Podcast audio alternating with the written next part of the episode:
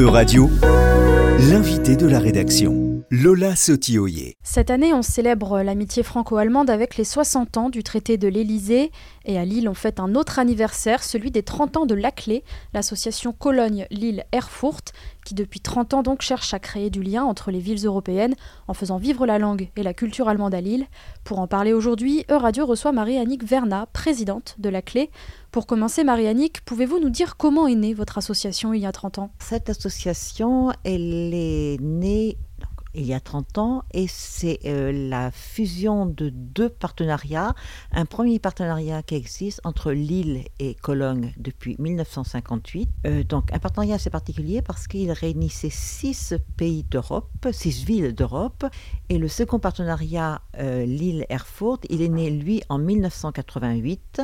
En 1993, l'association s'est appelée Association Cologne-Lille-Erfurt et cherche à faire des liens entre Lille et ces deux villes, d'abord Lille-Cologne, Lille-Erfurt, et depuis quelques années, Lille-Cologne-Erfurt. Donc vraiment un triangle. Donc on l'a déjà dit, la clé vient de fêter ses 30 ans, mais où en est-on aujourd'hui de cette euh, coopération après 30 années d'existence? C'est une coopération qui devient de plus en plus importante. Alors il faut dire que c'est une, une, association qui, de citoyens.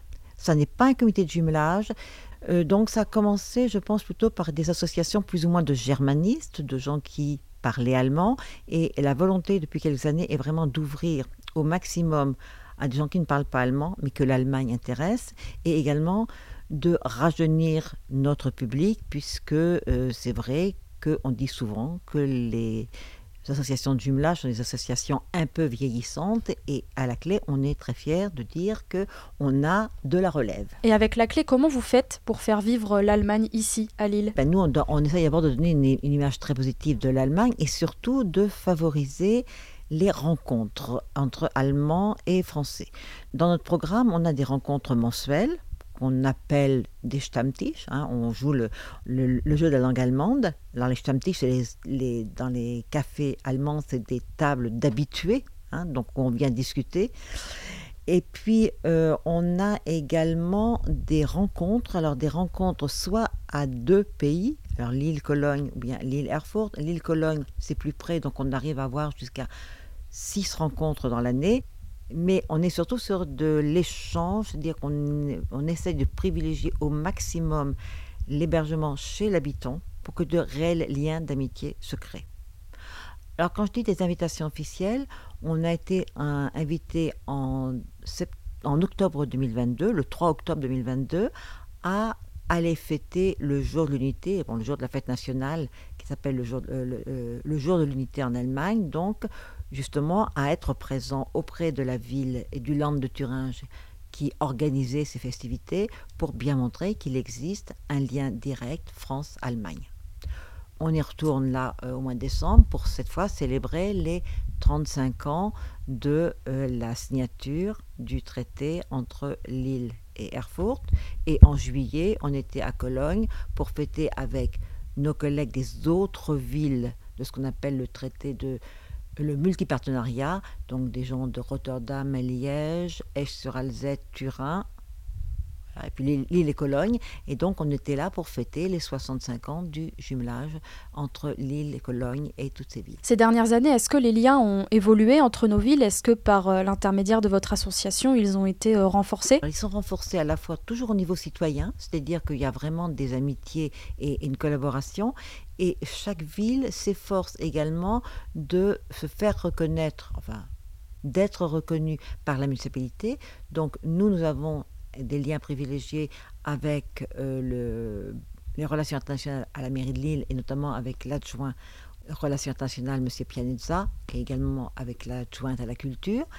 Et euh, à Cologne également, il y a des liens avec euh, la, la, mairie de Cologne. Donc l'association est vraiment reconnue et travaille main dans la main.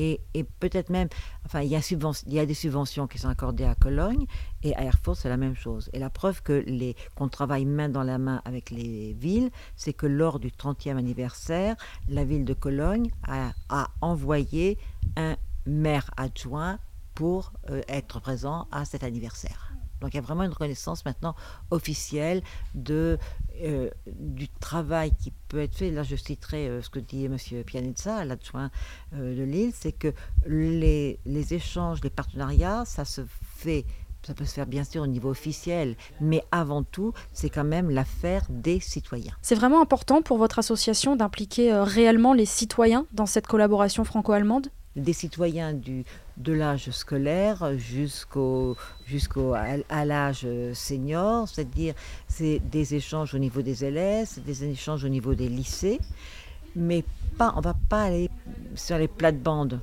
des échanges scolaires, on va travailler autour d'un projet.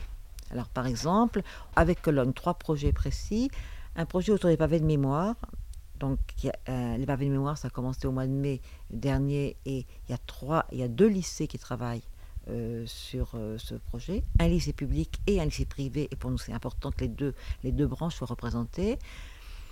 On a également des, des, un travail au niveau des apprentis, alors ça c'est plutôt avec Erfurt, parce qu'il y a des échanges d'apprentis, et ensuite, on est en train de mettre en place au niveau étudiant des partenariats avec une école d'infirmières à la demande de, Cologne, avec le, en lien avec euh, l'école Santélis à Lille, et également un autre projet. On a, j'avais jusqu'à ce matin chez moi une jeune, euh, une jeune fille éducatrice de jeunes enfants qui est venue pendant trois semaines, pendant quatre semaines faire un stage en France pour découvrir comment c'était éducatrice de jeunes enfants en France, le lien entre EJE e et instituteur.